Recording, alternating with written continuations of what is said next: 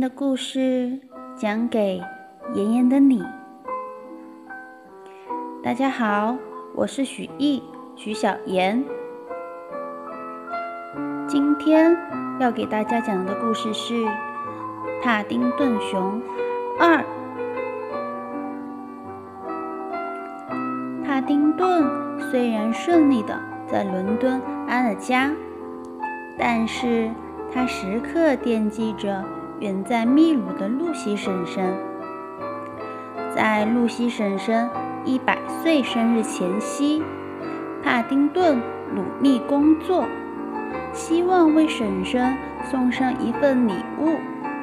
他误打误撞，幸运地获得了一张神秘的藏宝图。而随着藏宝图的出现，离奇而有趣的事件。接连发生，等待帕丁顿的是一场前所未有的惊险挑战。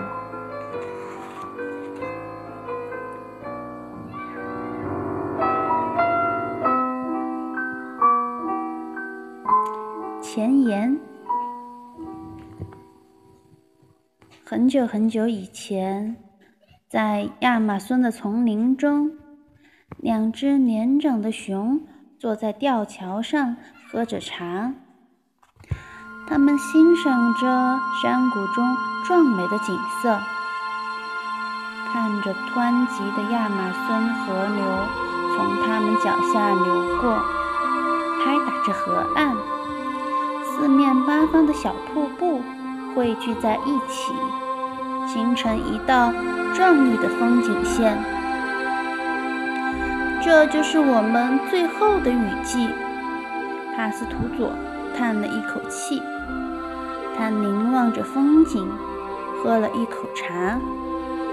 露西点了点头，递给他一块果酱三明治。想想吧，帕斯图佐，下个月的这个时候，我们就在伦敦了。在伦敦，河流流的都是果酱。街道都是用面包铺成的，帕斯图佐说。露西给了他一个嘲弄的表情。你读过那本关于伦敦的书了吗？他问。帕斯图佐耸了耸肩，漫不经心地说：“我浏览过一遍。”露西摇了摇头。哦，帕斯图佐，他略带责备地说。唉，一读书我就犯困。帕斯图佐尴尬地回复：“但只要有三明治的城市，我都觉得不错。”他说着，举起了剩下的果酱三明治。露西张开嘴，正要说话，却停住了。他倒吸了一口气，然后指着下面的河流说。快看啊，帕斯图佐！帕斯图佐抓起身边的望远镜，看了过去，简直不敢相信自己的眼睛。那是，那是一只小熊。他说：“果然，在吊桥的下方有一只小熊宝宝，正在湍急的水中挣扎着求生。”他拼命地抓住一根浮木，河水渐渐地把它冲向岩石。帕斯图佐放下望远镜，转过身来想和露西说话，却看到他已经离开了吊桥，正顺着一根长长的垂藤向水面爬去。露西，帕斯图佐喊道。放我下去，露西坚定地说。帕斯图佐知道和他争论毫无胜算。好吧，但是要小心，他大声喊道。他害怕地剪开垂藤，将露西慢慢地放了下去。小熊拼尽全力抓住浮木，但他还是挣扎着。掉入水中，可露西离他还有好几米远。这时，小熊又伸出爪子，再次抓住了浮木。再低点，帕斯图佐！再低点！露西对他大叫着。小熊抬眼看到露西在垂藤上朝他的方向爬过来，并向他伸出爪子。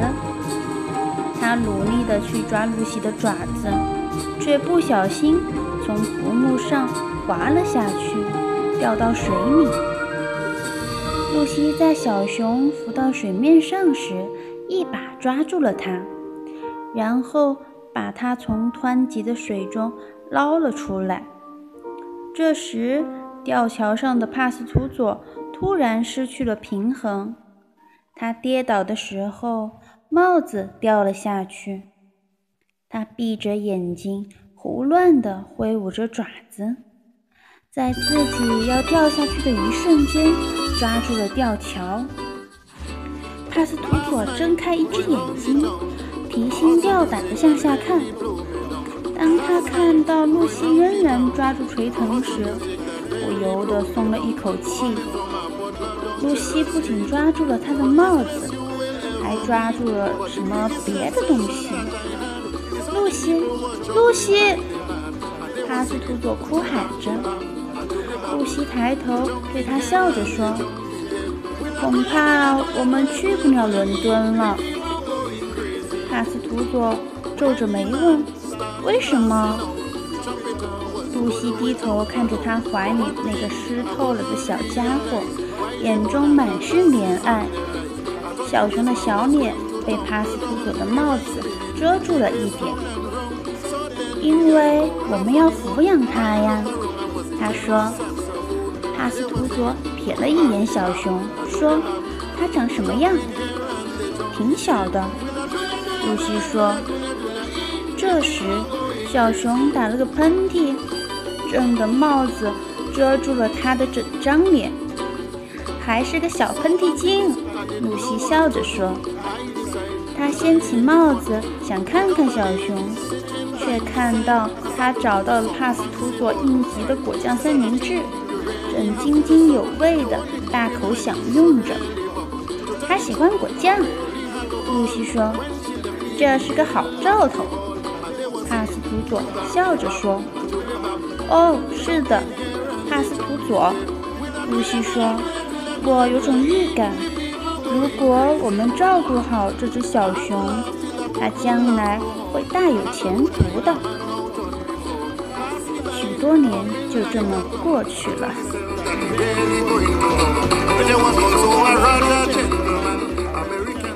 第一章，写给露西婶婶的信。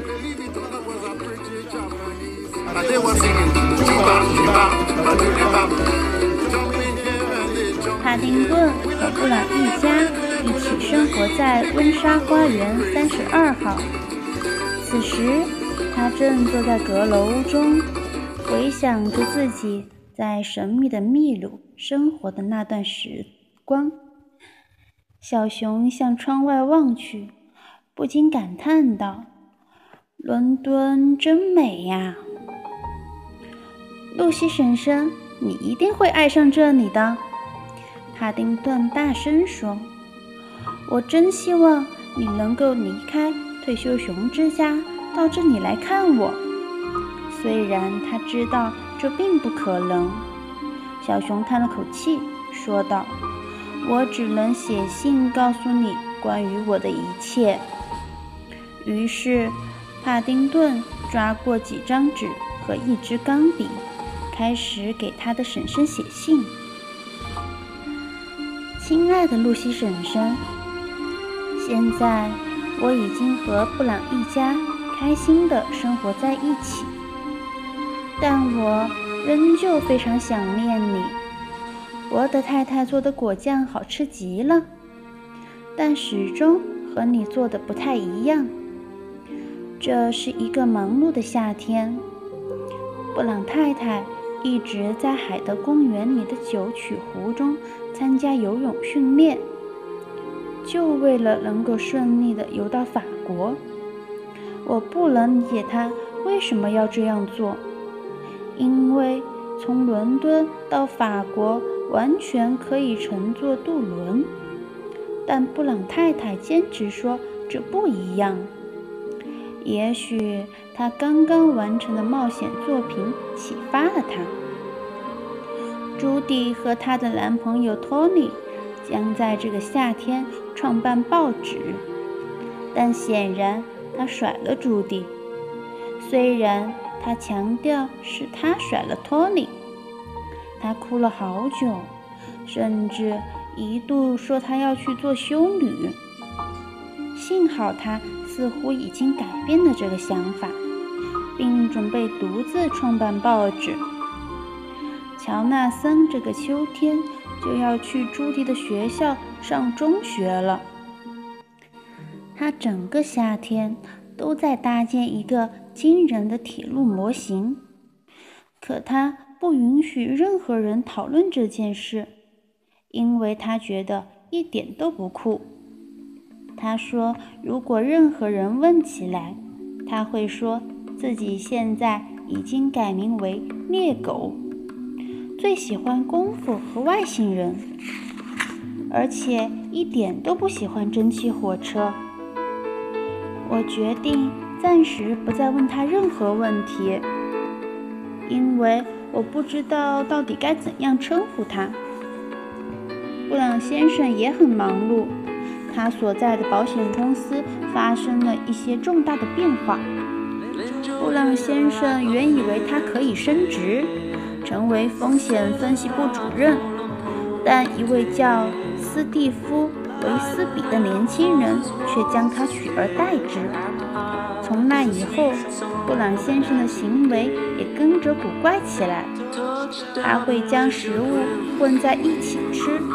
把头发染成一种奇怪的颜色，他还会穿着莱卡布料的衣服去参加麦伦鱼班，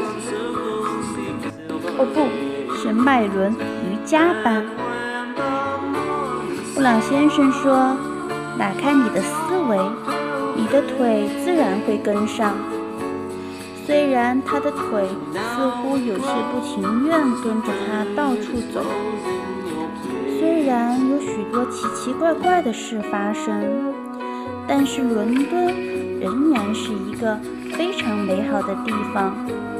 每个人都对我特别好。我在温莎花园交到了许多朋友。我真希望能把他们都介绍给你。我希望你一切都好，并享受你在密码。退休熊之家的日子，我今天只能写到这里了，因为我在做一项很重要的任务，所以恐怕我还不能告诉你，暂时。特别爱你的帕丁顿·布朗。